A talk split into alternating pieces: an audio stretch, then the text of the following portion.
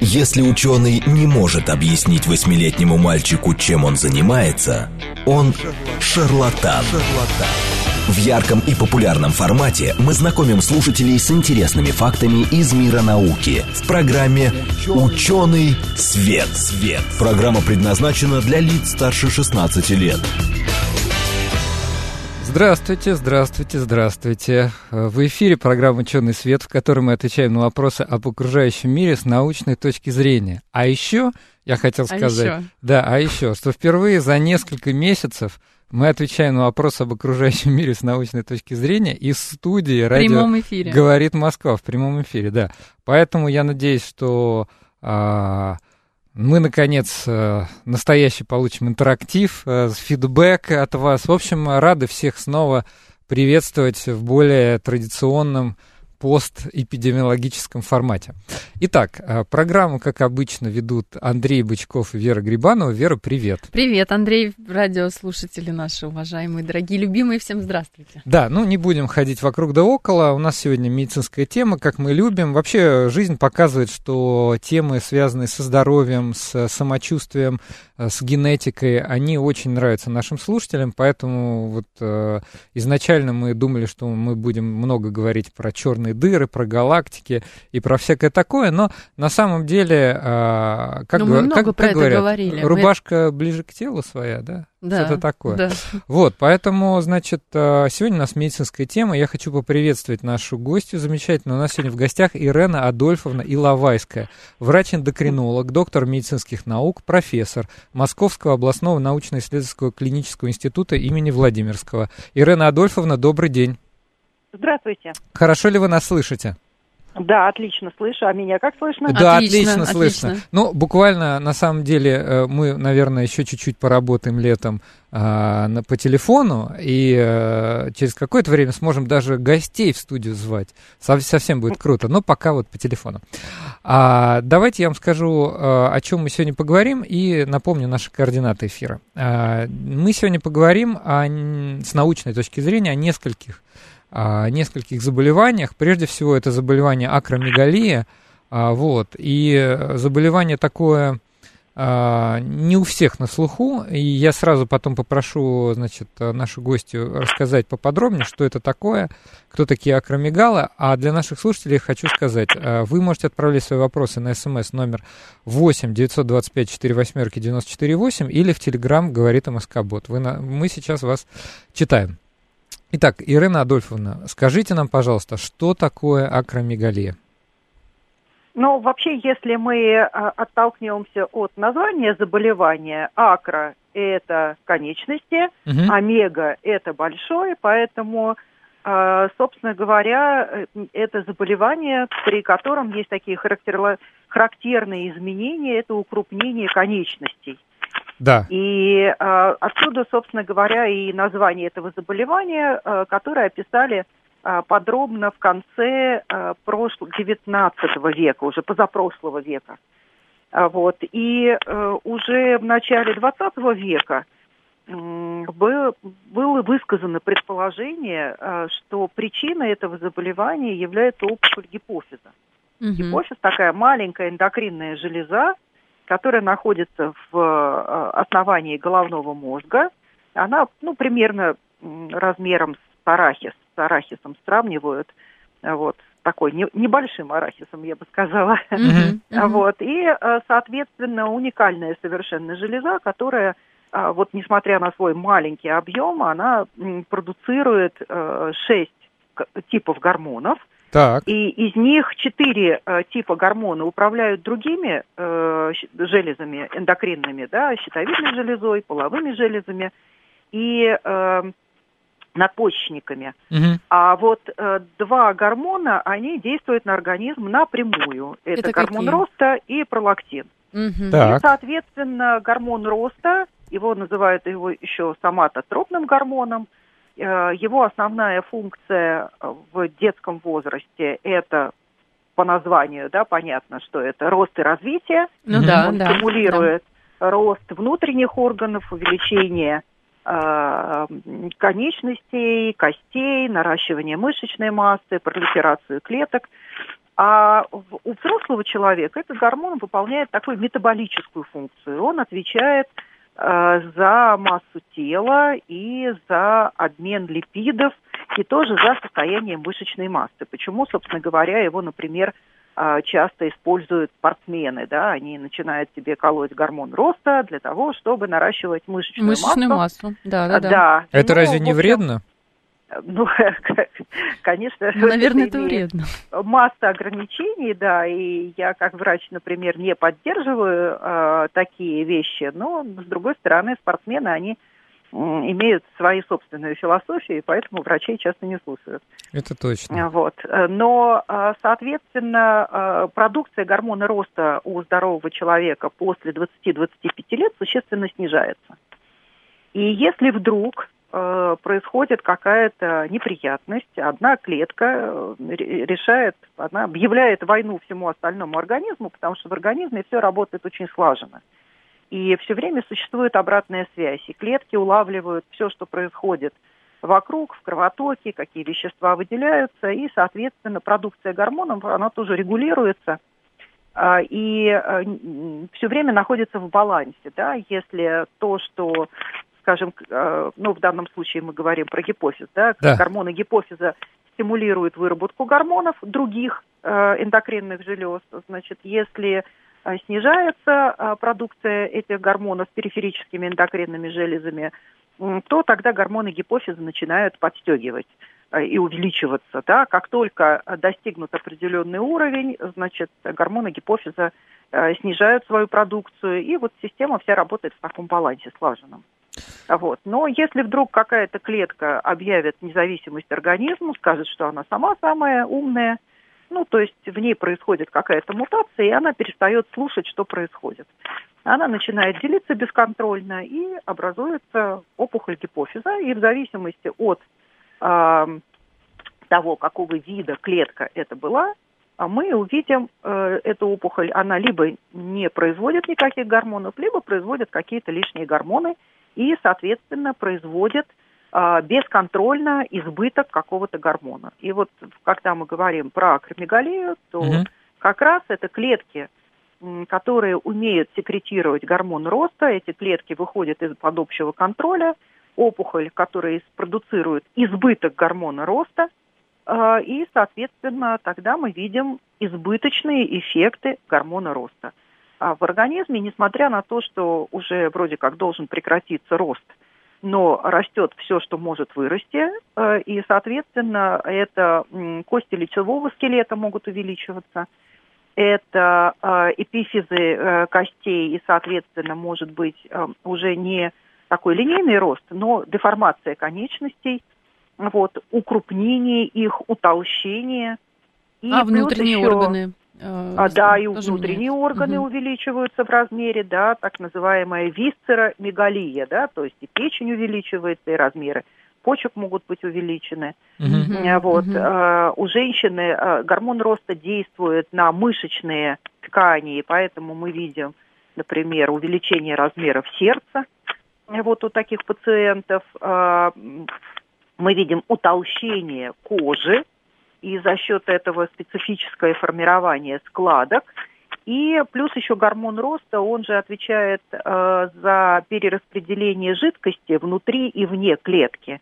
И поэтому для таких пациентов э, еще характерны отеки и потливость. То есть вот потливость, как визитная карточка акромегалии, вот это один из признаков. потливость, да, можно да один из характерных признаков э, акромегалии – и вот таким образом мы видим пациента с э, укрупненными чертами лица, э, соответственно, со специфическим таким видом, изменениями э, внешних конечностей, изменения, изменения лица и верхних и нижних конечностей. Mm-hmm. Вот. Но это как бы не с одной стороны, не весь список симптомов, к которым приводит акромегалия, а с другой стороны, не всегда при этом заболевании мы видим вот такое специфическое изменение внешности. Есть люди, которые болеют акромегалией, но у них идут больше внутренние изменения, чем внешние.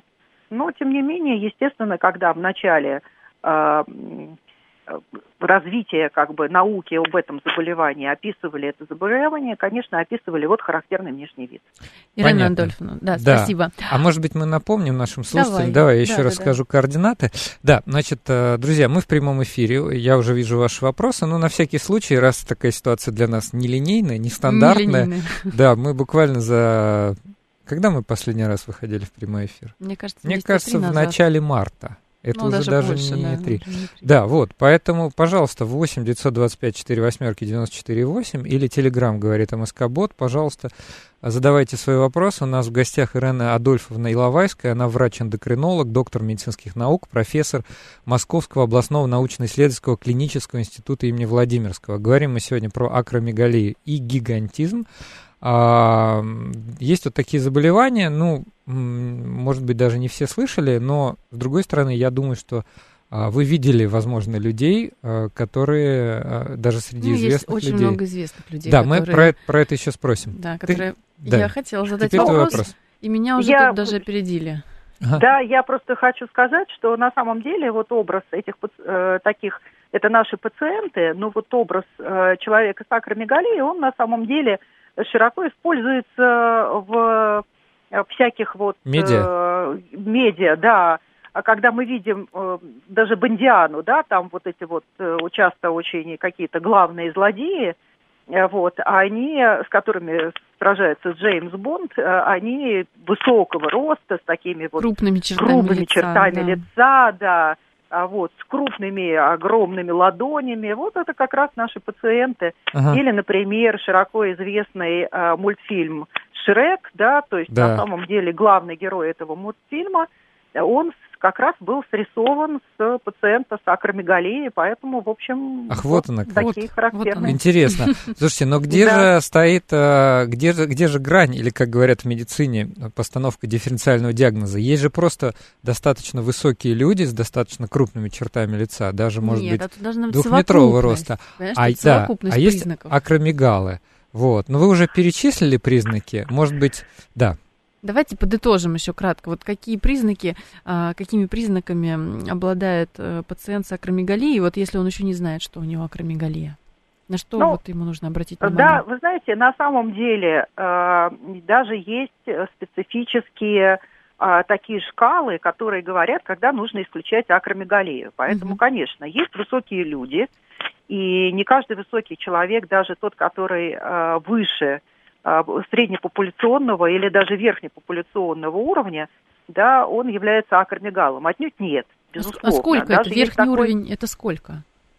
А вы знаете, он для каждой нации свой. И существует, например, на научном конгрессе корейцы докладывали случай пациента с акромегалией, с гигантизмом. Не с акромегалией, а с гигантизмом. Так. И его рост был метр восемьдесят шесть. Невероятно. Для нас это абсолютно нормальный рост. Нормальный рост, да.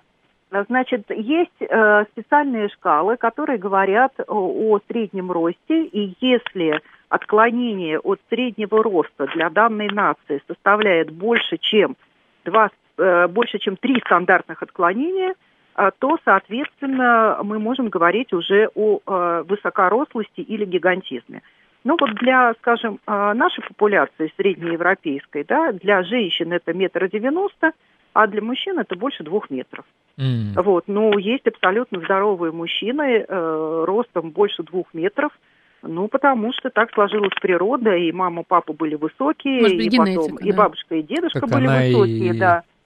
Вот, поэтому есть такой те, термин э, конституциональная высокорослость. Угу. Вот. Э, соответственно, э, так же, как и низкорослость. Есть люди относительно небольшого роста, но, тем не менее, просто вот так генетика устроена, и все. Ирина Адольфовна, вот.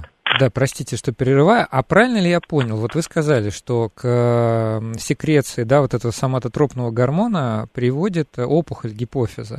Значит, э, получается, что а, гиперсекреции, повышенной секреции. Гип, гиперсекреция, да. Да, секреция вот. должна быть, вот, но когда она избыточна, да, то причиной является опухоль гипофиза. Значит, если у нас вот молодой человек э, не просто высокий, а вот у него начали увеличиваться черты лица, вот, вот именно да. это, да, является заболеванием? А, если, да, если идет изменение внешности, если есть... Э, проблемы с прикусом, потому что может расти нижняя челюсть, и, соответственно, изменяется прикус и расширяются межзубные промежутки. А, это является очень характерным признаком. А, еще у таких пациентов часто бывают проблемы со щитовидной железой.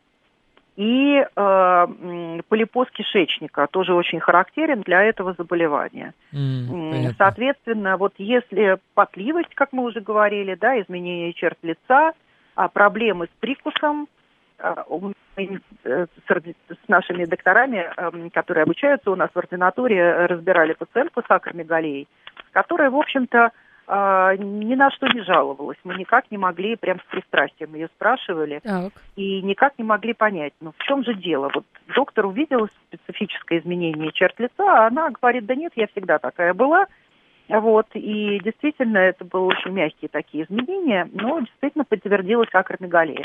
И, в общем, mm-hmm. в результате долгих разговоров мы все-таки выяснили, что последние 10 лет она все время ходит к стоматологу, и все время у нее ей делают э, там челюсть, смыкание зубов, опять э, какие-то проблемы, зубы не смыкаются, у нее проблемы с жеванием, она опять идет к стоматологу, и все время меняют эту нижнюю челюсть.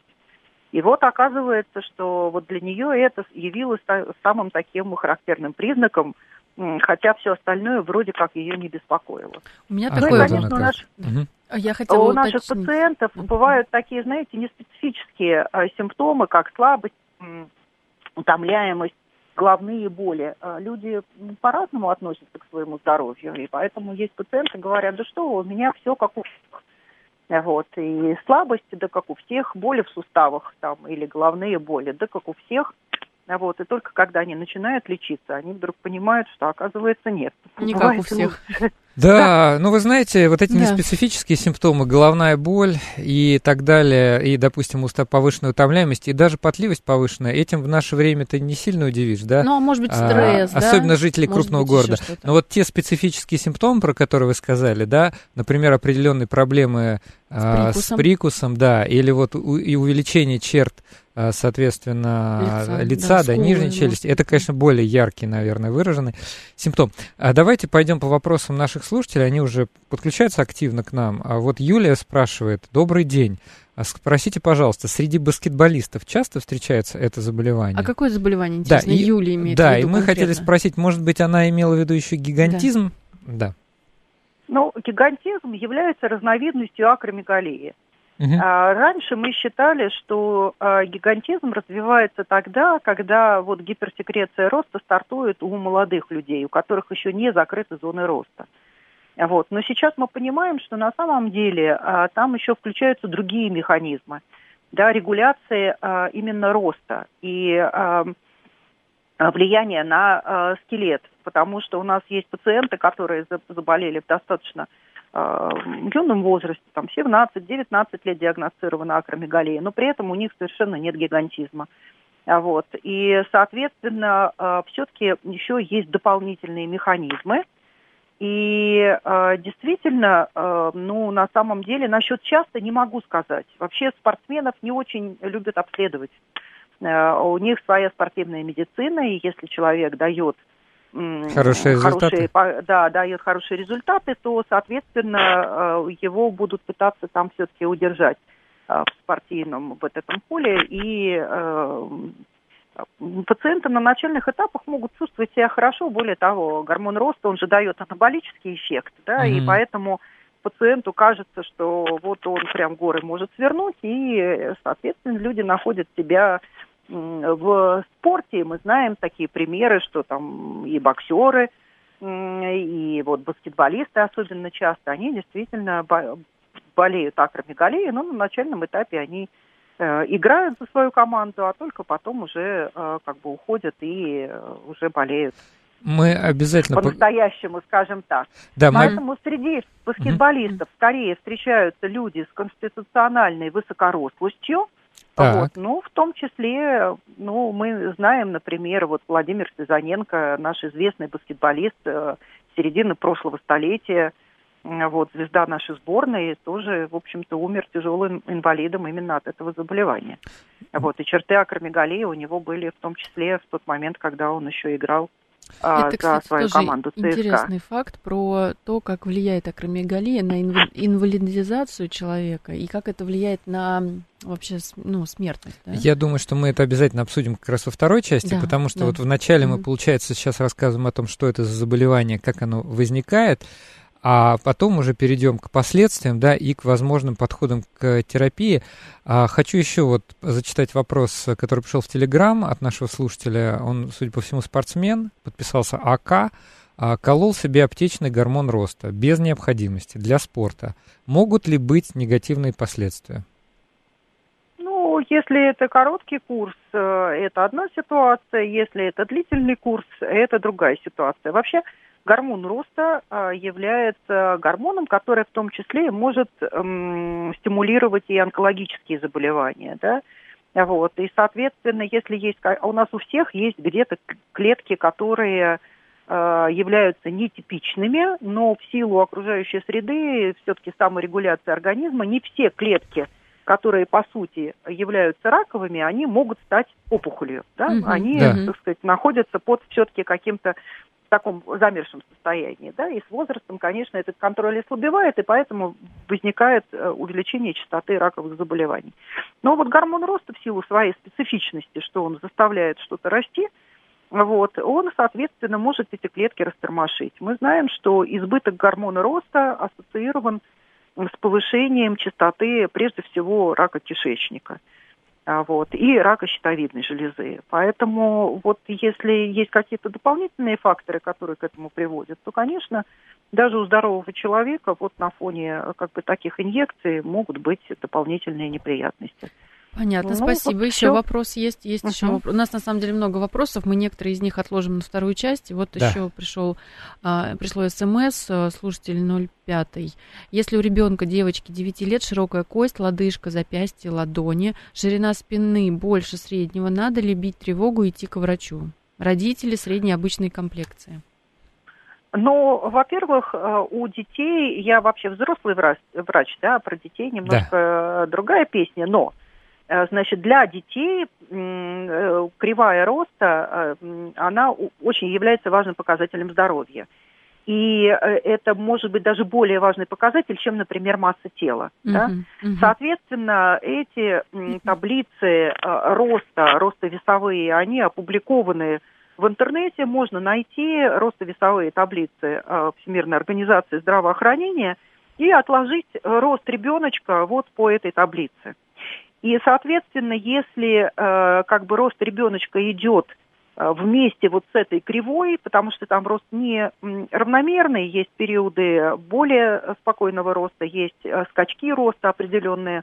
Вот, и, соответственно, если ребенка, э, у ребенка вот кривая роста повторяет вот эту физиологическую, даже если она, скажем, там в каком-то отклонении, вот, э, то не страшно, главное, чтобы была общая тенденция. Но если на каком-то этапе вы видите, что рост, например, остановился, или рост резко пошел вверх, то тогда это повод для того, чтобы бить тревогу. А вот. Но а, если есть а, какие-то сомнения, да, а, может быть, просто ребенок крупный, и так случилось, что он мы знаем примеры, когда у среднестатистических родителей рождаются дети, которые там на голову, на две их выше, и они абсолютно здоровы. Вот. Но, э, с другой стороны, если вот по этой кривой роста есть какие-то отклонения, или если э, у вас есть какие-то сомнения, то, конечно, без паники, ну, можно обратиться к, именно к эндокринологу, да, детскому эндокринологу, который посмотрит ребеночка и там или внесет какие-то коррективы, или успокоит родителей. Ирина Адольфовна, да, у нас буквально 20 секунд до перерыва. Я хотел поблагодарить вас за ответ. Мы вернемся обязательно после перерыва, а, но хотел сказать нашим слушателям, мы всегда об этом говорим в медицинских программах, что наша программа не заменяет консультации врача, конечно, поэтому по любым да, сомнениям обращайтесь, случае, к пожалуйста, врачу. к лечащему врачу. У нас сегодня в гостях Иловайская Ирена Адольфовна, врач-эндокринолог, доктор медицинских наук, профессор Московского областного научно-исследовательского клинического института имени Владимирского. Возвращаемся после новостей. В ярком и популярном формате мы знакомим слушателей с интересными фактами из мира науки в программе «Ученый, свет». свет». Здравствуйте, в эфире программа «Ученый свет», в которой мы отвечаем на вопросы об окружающем мире с научной точки зрения. Меня зовут Андрей Бычков, со мной в студии Вера Грибанова. Вера, привет. Привет, Андрей. А, здравствуйте, дорогие радиослушатели. А, значит, мы сегодня, у нас сегодня в гостях Ирена Адольфовна Иловайская, врач-эндокринолог, доктор медицинских наук, профессор Московского областного научно-исследовательского клинического института имени Владимирского. Ирена Адольфовна, добрый день, добрый день да, да, еще раз. Да, отлично, что вы с нами Связь на линии. Хорошая. Да, все хорошо вас слышно, кстати, очень здорово. И вообще беседа сегодня интересная. Для меня это, например, такое, ну, к счастью, я не сталкивался в жизни никогда с этим заболеванием, хотя, возможно, а, возможно, даже говорил с людьми, которые могут быть э, больны. И вот мы как раз что хотели с Верой спросить, а, обсудили это на перерыве. Да. А насколько это заболевание является редким или и частым? частым? Да, какова вообще статистика? Вы знаете, мне бы хотелось сделать такой небольшой исторический экскурс. Угу. А вообще сам гормон роста, его структура, она была определена только в 1970 году. О, это То очень фактически, поздно. Да, совсем недавно, всего 50 лет назад. И э, несмотря на то, что исторические описания этого заболевания, они известны еще и с незапамятных времен, да, или даже часто мы говорим о том, что вот есть описание Голиафа, который вот такой был э, здоровый, вот, и, возможно, он тоже болел акромегалией. Да. Вот, но, да, это профессиональная такая деформация. Конечно. некоторых людей видеть какие-то заболевания, да. Вот, но, тем не менее, да, очень небольшой период времени мы наблюдаем за этим заболеванием, изучаем его, понимаем, как, а, что с ним можно сделать, да, и методы диагностики, да, гормональной диагностики, и потом все-таки прижизненная э, диагностика опухоли гипофиза, да, это глазом не увидишь, это только нужны специальные э, исследования, да, магнитно-резонансная томография, конечно, нам в помощь. Угу. Но вот 30 лет назад, когда я была начинающим эндокринологом, магнитно-резонансная томография, это было вообще такое супер исследование, угу. которое было крайне редко доступно, и мы вообще просто радовались э, безумно, каждому, если каждому нам шансу. удавалось это да. нашему пациенту сделать. Да, сейчас это рутина, понимаете, поэтому, конечно, наши знания в связи с тем, что нам доступны многие методы обследования сейчас гораздо больше, они существенно расширились. А... Вот. И, скажем, если раньше мы думали, что это совсем редкое заболевание, да, что болеет там 50-70 человек, из миллиона, то угу. сейчас мы знаем, что как минимум это заболевание встречается в два раза чаще. 100 это человек уже не 50, на миллион. а 100 человек угу. из миллиона. То есть один из 100 тысяч. А это да. уже совсем другая ситуация. Нет, даже если 100 а человек вот. из миллиона, это один из 10 тысяч. Можно я вас поправлю? Или, или ну, нет? Сейчас ну... нуля. Смотрите, 100 на миллион, 10 на 100 тысяч и один на 10 да. тысяч. То есть это довольно Значит, э, да, часто. Да, да, да, совершенно верно. Э. Вот, то есть это совсем э, другая ситуация. Да? Потом мы, например, знаем, что опухоли гипофиза встречаются гораздо чаще, чем мы думали раньше. Вот, э, это 15% общей популяции. Да? То есть это вообще вот, я иногда лекции читаю, говорю, сколько у нас здесь, вот примерно 100 человек, сидит. Ну, значит, 15 вот мы можем выявить опухоль гипофиз. Вот. вот. Это не все, конечно, пациенты с акромегалией, но это все пациенты, которым требуется гормональное обследование, в том числе и для исключения избытка секреции mm-hmm. гормона роста. Минимум это уже диагностика какая-то должна быть сначала. А конечно, а поэтому уже... мы э, в последние годы узнали об этом заболевании гораздо больше – вот, и действительно это заболевание, оно все равно остается специфическим, оно все равно остается редким, скажем, для клинической практики обычного врача-эндокринолога. Угу. Вот, э, но, тем не менее, такие пациенты, они есть, и они требуют участия, заботы, внимания, диагностики, лечения. Лечение длительное. Часто мы применяем несколько методов, да, у нас есть три основных метода лечения. Так. Это, конечно, нейрохирургическое удаление опухоли, безусловно. Угу. Вот, и, конечно, хорошо, когда опухоль можно удалить полностью и все, и забыть про это заболевание. Но, к сожалению, э, опухоли гипофиза вообще, а вот опухоли, которые соматотропиномы, которые избыток гормона роста продуцируют, в частности, угу. они бывают э, достаточно больших размеров и такого расположения, что, в общем-то, полностью их удалить не всегда удается. Вот. Опухоли гипофиза всегда доброкачественные, ну, в подавляющем большинстве случаев, скажем, доброкачественные, да, редко бывают злокачественные. Угу. Поэтому, с одной стороны, мы не беспокоимся за как бы вот такие онкологические нюансы, но, с другой стороны, это голова, там рядом проходят крупные сосуды, там рядом проходят жизненно важные нервы, там рядом перекрест зрительных нервов. И поэтому как бы иссечь эту опухоль в пределах здоровых тканей никак нельзя. Да, иначе мы а, человеку что-нибудь сильно повредим. То есть это поэтому... сложная такая операция? Да, это сложная операция. Опять же, понимаете, а, вот мы говорим о э, успехах нейрохирургии в области, да, и э, анестезиологии, то есть то, что нельзя было делать раньше, и когда раньше там опухоль гипофиза даже 50 лет назад человеку удалили, он вроде как, если выжил, то уже и доволен. Угу. А сейчас у нас пациенты на третьи-четвертые сутки после операции уходят на своих ногах, и, в общем, еще ставит перед нами вопросы сохранения качества жизни. То есть совсем другой уровень, да. Угу. Вот, то есть не просто соперировать человека, а, а при этом он еще даже не задумывается о том, что есть какие-то такие сложные... Могут быть, да, что могут быть как а бы вот последствия. Э, по поводу, да, сохранения качества жизни я бы обязательно еще вас спросил, но давайте вот вернемся. Вы сказали, существует три основных подхода к лечению. Да. Первый нейрохирургический, да. Э, да, нейрохирургический, медикаментозный и э, облучение лучевой. И Это лучевой. гамма-лучи, да? Да, угу. да, в первую очередь. Может и бета еще облучение использоваться, так называемая протонотерапия. Угу. Ну, чаще всего это гамма-облучение. А да. какой метод для какой группы подходит пациентов?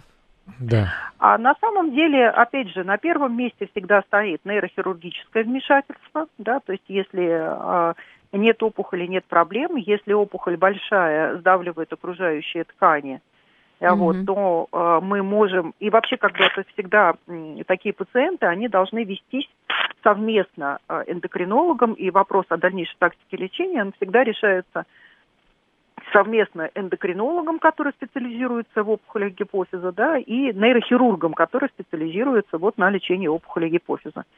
Вот. И э, это может быть нейрохирургическое удаление опухоли, если нельзя радикально удалить, э, можно обсудить удаление большей части, которая оказывает там свои основные негативные воздействия просто с давлением окружающей ткани, тогда мы можем удалить эту опухоль хотя бы частично. Угу. Вот. И дальше уже воздействовать на остатки э, либо э, специальными препаратами, медикаментами, либо облучением, либо и тем, и другим потому что эффект от облучения развивается в течение какого-то определенного периода времени, обычно это полтора-два года.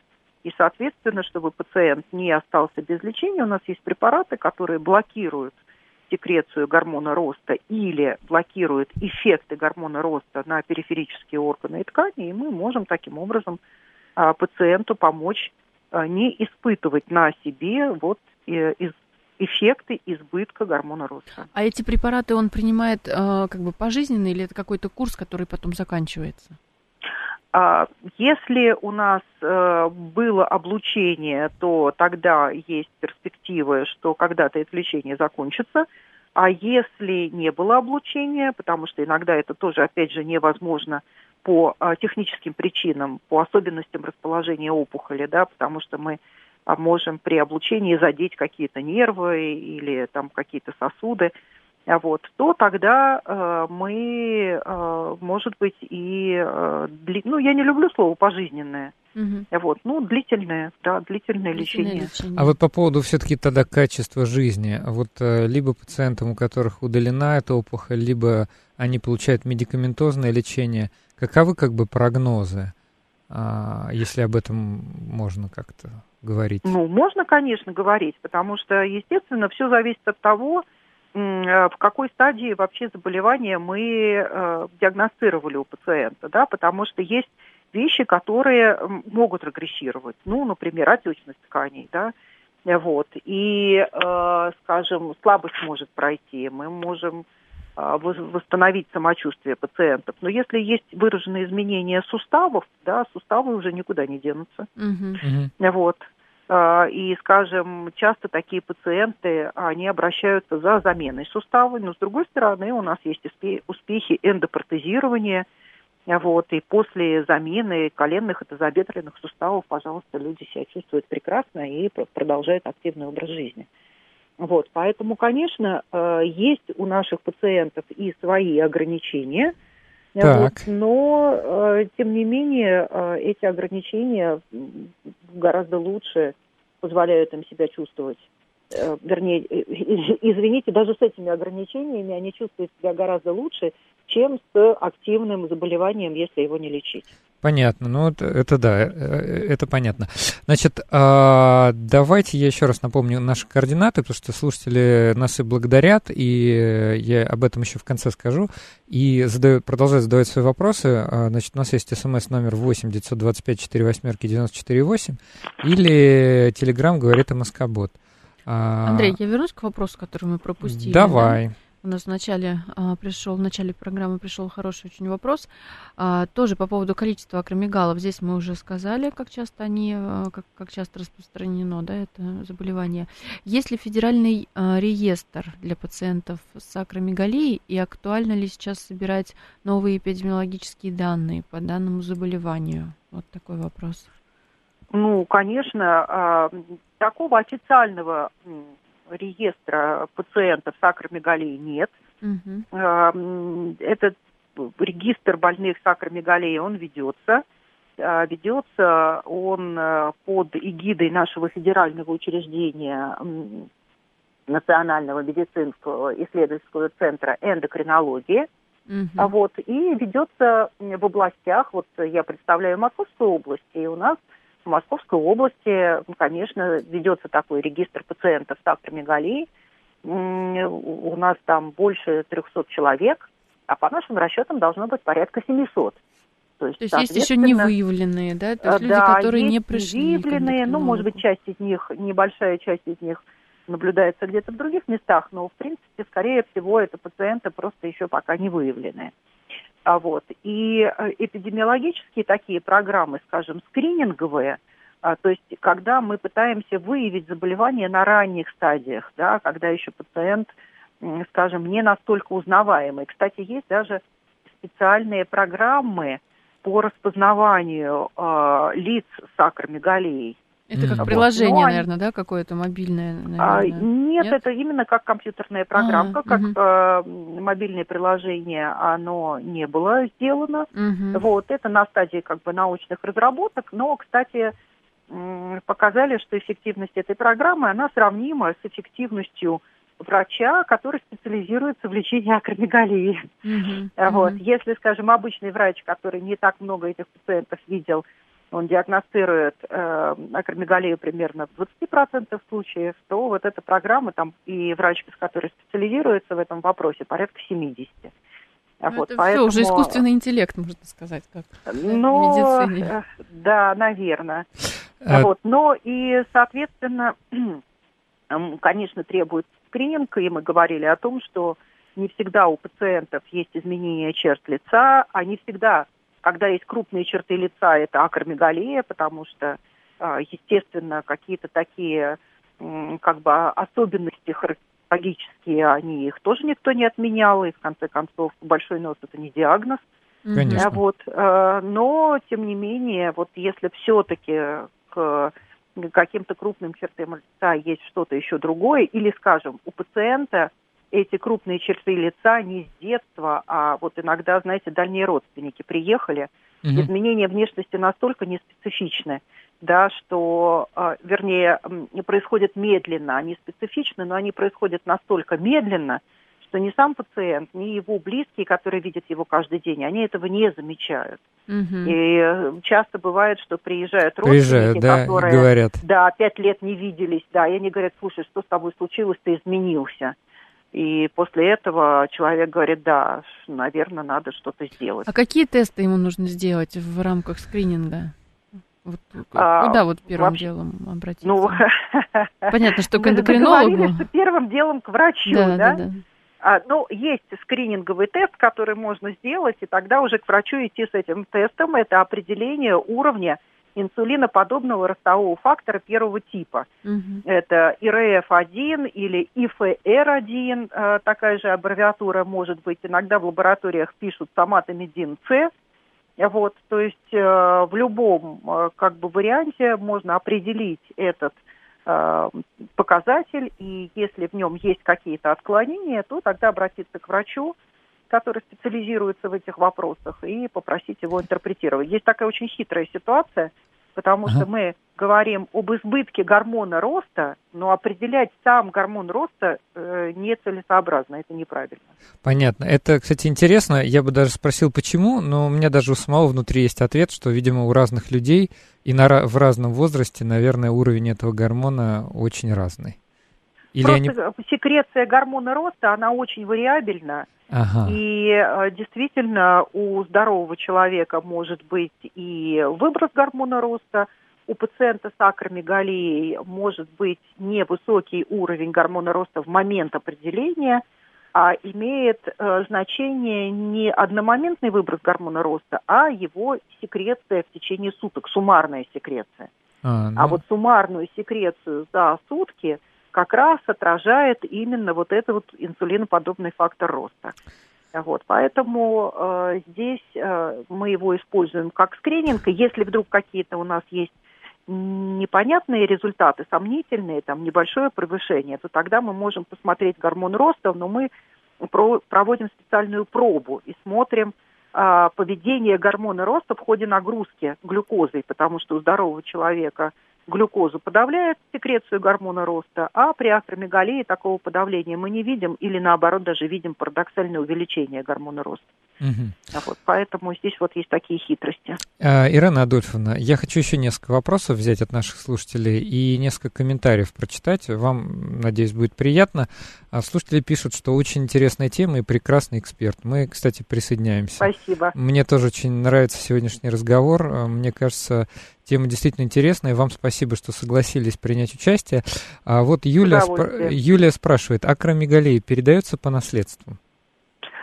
А, да, в некоторых случаях э, есть наследственные синдромы. Э, это нечастая вещь, но есть даже такое понятие, как семейные опухоли гипофиза. И мы знаем некоторые... Но это нечастая ситуация, к счастью.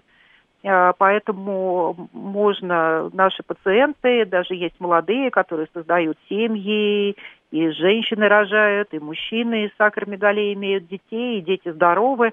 Поэтому бояться сильно передачи по наследству, по наследству не нужно. Но такие варианты возможны, и мы, конечно, тоже такими э, людьми наблюдаем. Я так понимаю, Юлия э, тоже задает вопрос. Скажите, пожалуйста, гир- гиперплазия передается по наследству? Ну вот зачитываю ровно, как она написала. Гиперплазия? Есть, гиперплазия, да. Может быть, Гиперплазия – это увеличение каких-то тканей, да. поэтому возникает всегда вопрос гиперплазии чего. Чего? Угу. Ага. Да, если изменение внешности, то, конечно, изменение внешности, если нет акромегалии, то э, ребенку никакие изменения внешности, приобретенные в акромегалии, не передаются, он абсолютно выглядит так, как выглядел бы от своего здорового Здоровый. папы. Поэтому ага. здесь можно так сказать, тоже не переживать. Есть еще такая ремарка, довольно любопытная, но я предлагаю все-таки зачитать. В будущем эти знания могут стать способом использования в медицине во благо, но они сейчас и так во благо. Да. Скажем, для увеличения низкорослых людей, да, вот без применения хирургии. Ну, я так понимаю, вот эти знания про как работает гормон, гормон роста, роста, как работает гипофиз.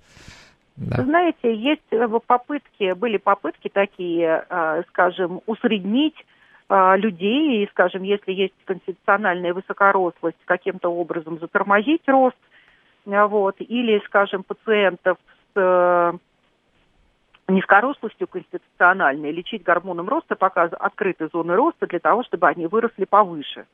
Угу. Вот. И в результате оказалось, что если мы дадим гормон роста человеку, здоровому, с открытыми зонами роста, и он э, будет чуть быстрее расти, но при этом достигнув своего генетически запрограммированного роста, он остановится. Uh-huh, uh-huh. А, и, на, и то же самое с высокорослыми, да, то есть они все равно дорастали до того э, уровня, который был запрограммирован родителями. Вот это, кстати, Поэтому очень интересно. Мы пока еще не очень э, знаем, как все-таки наши знания ограничены.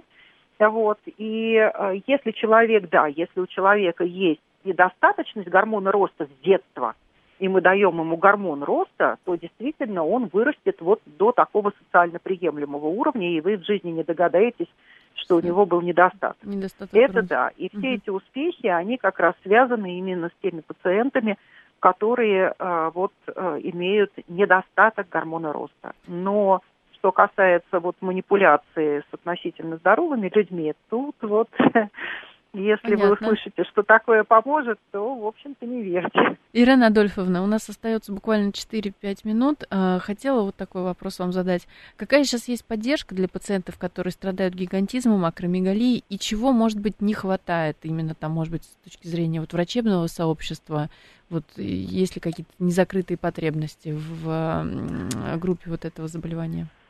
Я думаю, что а, да, программы такие есть. Есть э, благотворительная программа по определению уровней РФ-1 для пациентов, не, для скрининга пока, а для пациентов уже с акромегалией, потому что когда мы проводим лечение, мы должны несколько раз в год определять уровень РФ-1 у таких пациентов, или даже иногда чаще.